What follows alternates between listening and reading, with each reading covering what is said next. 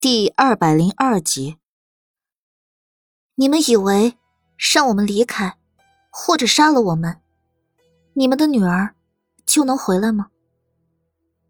苏黎哼了一声，灼灼的盯着蠢蠢欲动的无知村民。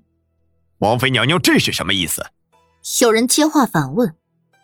苏黎袖袍一挥，气势冷冽的指向无所畏惧的掌柜夫人。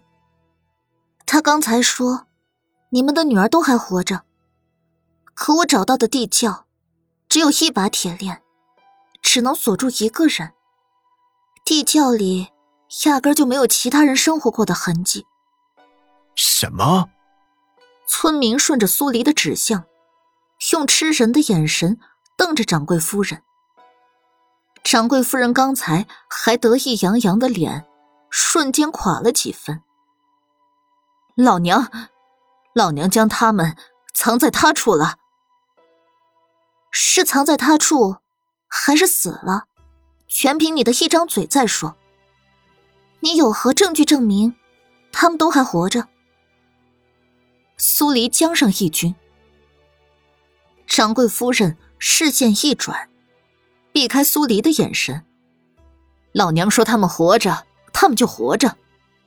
你们是信老娘还是不信老娘，全凭你们的一念之间。宁可信其有，不可信其无。为了女儿能回来，王妃娘娘，您不必多说了。你们要是不走，休怪我们翻脸杀人。中年男人再次充当了出头鸟。对，村民们的情绪比刚才还要难控。长笛、青木以及繁星。还有那假装浮生的属下，纷纷执剑挡在了苏黎跟莫连锦面前。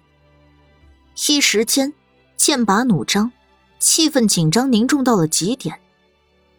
莫连锦黑眸一敛，刚要开口，楼下忽的传来一阵密集的脚步声。还没等客房里的人出去看个究竟，一个十分谄媚讨好的声音。就在下面响了起来。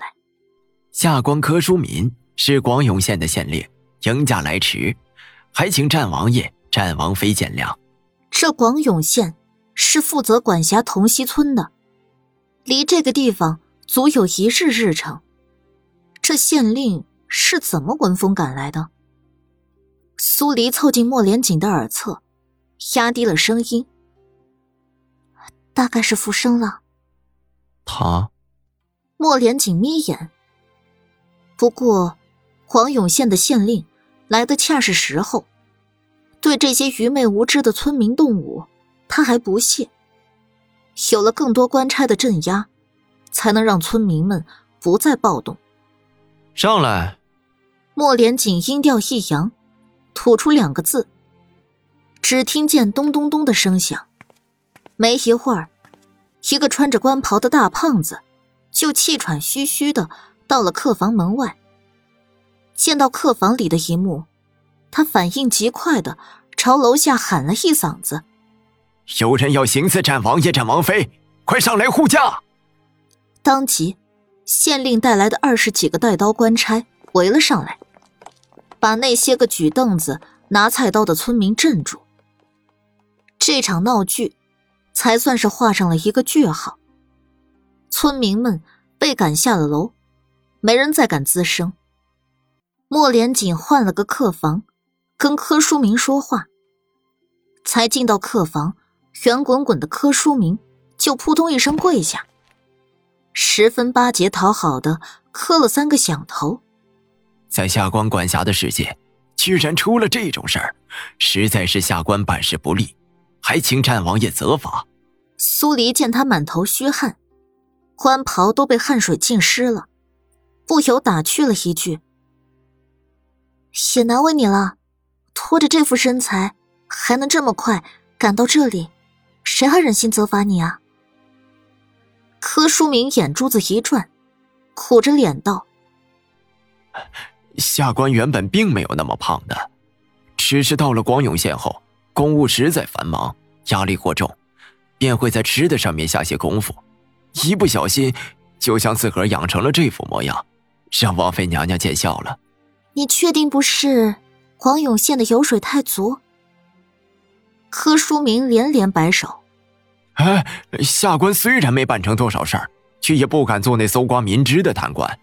王妃娘娘若是不信，大可去广永县住上几日，听听百姓们是如何风评下官的。算了，逗你玩呢，起来吧。苏黎笑了笑，虽然这柯书明身材太圆，富态十足，但他身上的这身官袍洗得发白，脚下那双鞋鞋板都被磨薄了不少，食指握笔的地方有厚厚的茧子，看起来倒像是个在干实事的人，只是围观久了，难免。会油滑一些。柯书明起了身，不解的问道：“方才那些刁民，要不要下官治他们一个死罪？谋害皇亲国戚，重者诛九族，死罪，已经算是轻的了。”不用。莫连锦淡淡的回了两个字，眉头一蹙：“你是如何收到消息，赶来此处的？”下官昨日收到了一封信，说是战王爷就在同溪村，下官便快马加鞭的赶来觐见了。要知道，像他们这些底层官员，如果碰不上上面的人下来视察，一辈子都难得跟上面的人见上一面。哪怕是做出了成绩，没人提携，也很难往上爬。莫连锦微微合手，没再提这个话题。看向苏黎，被转移走的姑娘。说到地窖里被转移走的小春，莫连锦顿了顿，有些迟疑。苏黎看向他：“你有法子了？”莫连锦凝重的点头：“法子他有，只是太过冒险。”虽然他没再往下说，但苏黎还是明白他在担忧什么。起身，态度强硬的人是掌柜夫人，歪嘴掌柜结结巴巴的，能急死人。要不，我还是去提审一下李明成。莫连锦沉吟片刻，也好。如果李明成那边的突破口也打不开，再是我的法子。但愿可以不要用到他想的法子。柯书明看着两个打哑谜的大人物，搓着手。那下官呢？下官能做些什么？苏黎上下扫了眼柯书明，要不你去把你带来的官差中最年轻、最英俊的那个挑出来。啊！柯书明有点懵，但还是屁颠屁颠的应了一声：“好，下官这边去办。”说完，也不待苏黎再说什么，转身。就下去挑人了。苏黎哭笑不得，他刚刚就只是说了句玩笑话，柯书明还真就当真了，无奈的朝莫连锦看过去一眼。他这么殷勤肯干，连我都不好意思不替他说句好话。如果他确实在替百姓做好事儿，提拔提拔他，似乎也不错。莫连锦起身。走进苏黎，替别的男人说好话。苏黎，你的皮是痒了吗？苏黎立刻闭嘴，巴巴的瞅着他。莫连锦抬手在他额上敲了一下。我不陪你去提审李明成，以防万一。我去准备我的法子。好。苏黎踮起脚尖，在他脸上亲了一口。嗯，那你小心一些。身边带个人去。嗯，感觉到脸上的湿润，他挑唇笑了。当即，两人分开。莫连锦离开客栈，不知道去准备些什么东西。苏黎让繁星去把李明成单独带过来。李明成被带到，跪在地上，把头埋得很低。苏黎坐在椅子上，没急着说话。而是直直盯着李明成看。房间里静得落针可闻，气氛在急速变僵，僵冷中又透着股子危险的压迫感。让人浑身不自在，只想逃离这个地方。可李明成没有任何反应，大概是他心智有问题。不管气氛怎么变化，他都只是垂着头，任何外在因素都难以影响到他。苏黎有点头疼，抿了抿唇：“你昨天去见过小春，对吗？”李明成不答话，却把头往下压了压。小春被关在地窖里，平时是你在给他送饭。李明成继续不语。你如果不老实说，小心我把你塞进女人堆里。苏黎恐吓了一句。李明成迅速抬头看了他一眼，又垂下头，拉耸着肩膀，没有反应。你能不能说句话？不管是什么。你都说一句。苏黎面对这样一个性格的人，完全束手无策，不知道要拿他怎么办才好。打也不行，骂也不是，他压根不知道他现在的智力停留在几岁。正当他愁的想爆粗的时候，房门被敲响，柯书明带着个眉清目秀的官差走了进来。随着这个动静，李明成抬起了头，视线落在官差身上，突然咧嘴笑了。苏黎无语，那官差一头雾水的行了个礼：“属下见过王妃娘娘，不知道王妃娘娘找属下有何事？”苏黎轻咳了两声，指指正盯着官差看的李明成：“你替我问问，小春被他藏哪儿了？”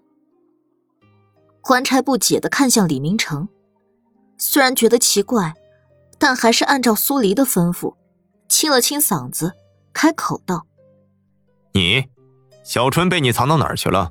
别看官差长得眉清目秀，嗓子一清后，立刻平添了一股威风。李明成没被吓住，反而嘿嘿的笑着，垂头又抬头，像个娇羞的大媳妇儿。绞着袖子，小春，他去山神爷爷那儿了。这是苏黎第一次听他开口说话，没有结巴，字正腔圆，只是声音细小，像是女人。苏黎示意了一眼官差，官差被李明成的小细嗓惊得还没回过神。柯书明在他脑子上一拍：“愣着做什么？再问。”官差硬着头皮，浑身不自在的再问：“那山神爷爷是在哪儿？”李明成脸色一白，下意识哆嗦了一下。母亲说了，不能说。他眼底全是对自己母亲的恐惧，哪怕面前站着他喜欢的小鲜肉，他也不敢忤逆自己母亲曾说过的话。你，你告诉我。官差在自家县令虎视眈眈的眼神下，继续开口：“不能说。”李明成没有任何犹豫，直截了当的开口拒绝。